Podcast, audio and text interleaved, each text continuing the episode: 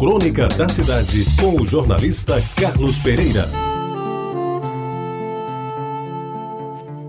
Amigos ouvintes da Rádio Tabajara, nos anos 40 do século passado, piscina era coisa que a gente sabia que existia, porque às vezes elas apareciam em foto nas páginas da revista O Cruzeiro. Quem não lembra da revista O Cruzeiro? Aqui na cidade, certamente não havia nenhuma, nem na sede do Clube Astreia, nem na casa dos Ribeiro Coutinho, que eram os mais ricos da cidade. Então, meus amigos, a piscina dos meninos de Jaguaribe era um pequeno lago que se formava a partir das águas dos poços da Matança, no terreno embaixo da balaustrada das trincheiras. Dizia-se Poço da Matança porque ali funcionava o único matadouro legal da cidade. Isto é, era lá que se abatiam os bois, carneiros e bodes cuja carne enfeitava a mesa daqueles que podiam comprá-la naturalmente. Os pais torciam a cara quando ouviam falar desses poços e viviam a advertir os filhos do perigo de tomar banho naquelas águas paradas, pois no meio delas havia alguns poços profundos nos quais um mais afoito que não soubesse nadar poderia morrer afogado. Mas sabe como é?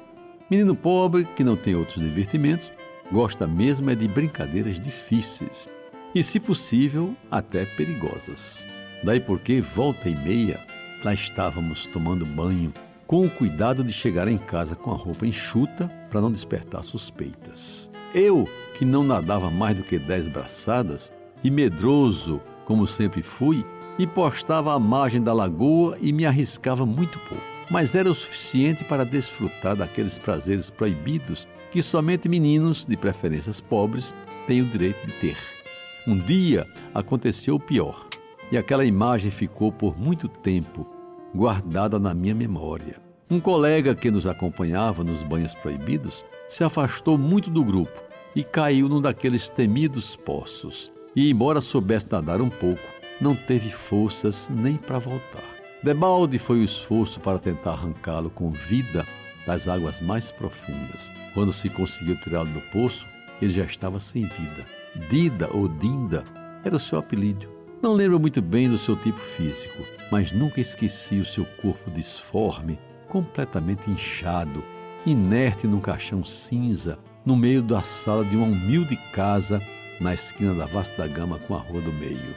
Passei quase uma semana sem dormir direito, sonhando e acordando a toda hora com a tragédia e prometi e cumpri que nunca mais haveria de tomar banho nos poços da matança. Talvez por isso mesmo, já grande e menos pobre, quando tive direito a banhos em piscinas de verdade, sempre o fiz com enorme cautela. E até hoje, meus amigos, quando tenho a oportunidade de dar um mergulho no mar ou em uma piscina qualquer, cuido antes de saber qual a profundidade do lugar. E o mais importante, não arrisco qualquer aventura com água além do pescoço. Você ouviu Crônica da Cidade com o jornalista Carlos Pereira.